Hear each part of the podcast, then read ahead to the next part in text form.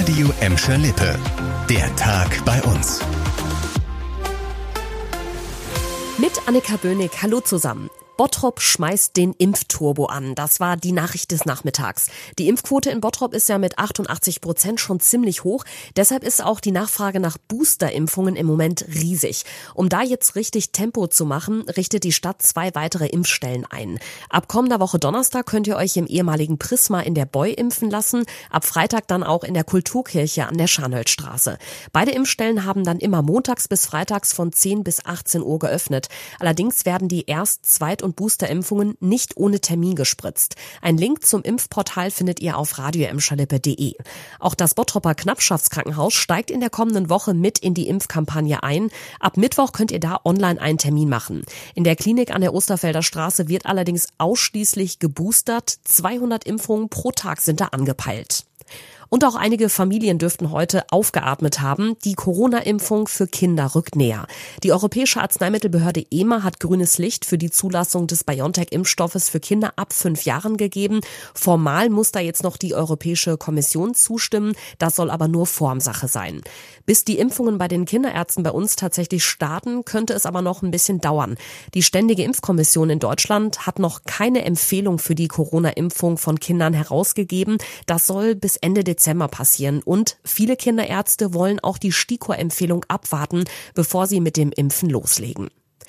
Unter den Weihnachtsbäumen in Gladbeck, Bottrop und Gelsenkirchen könnte es in diesem Jahr lange Gesichter geben. Bei einigen Weihnachtsgeschenken gibt es auch bei uns in diesem Jahr Lieferengpässe. Da geht es zum Beispiel um Spielsachen, Kalender oder Elektronik. Nico Schmidt erklärt, was dahinter steckt. Lieferzeit bis zu sechs Monate. Das hören im Moment teilweise die Mitarbeiter der Buchhandlung Erlenkemper in Bottrop, wenn sie Bücher oder Kalender nachbestellen wollen. Auch bei Spielwaren Willig in Gelsenkirchen-Bur gibt es Lieferengpässe in allen Bereichen, ob Spiele, Playmobil oder Puzzle. Ähnlich sieht es bei den Fahrradhändlern bei uns aus. Das Problem? In vielen Branchen konnte die Produktion nach dem Corona-Lockdown nur langsam wieder hochgefahren werden. Dazu kommt ein weltweiter Rohstoffmangel. Den Geschäften vor Ort bleibt dann oft nur den Kunden Alternativen anzubieten. Wenn ihr heute Abend vielleicht noch an einem orange beleuchteten Gebäude in Gladbeck, Bottrop und Gelsenkirchen vorbeikommt, dann hat das einen ernsten Hintergrund. Es ist ein sichtbares Zeichen gegen die Gewalt an Frauen und Mädchen. Mehrere Gebäude bei uns sind seit dem frühen Abend beleuchtet, um am weltweiten Orange Day auf die Schicksale der betroffenen Frauen aufmerksam zu machen. In Orange getaucht sind zum Beispiel die drei Rathäuser, das Gelsenkirchener Musiktheater und die Bottropper Gastromeile.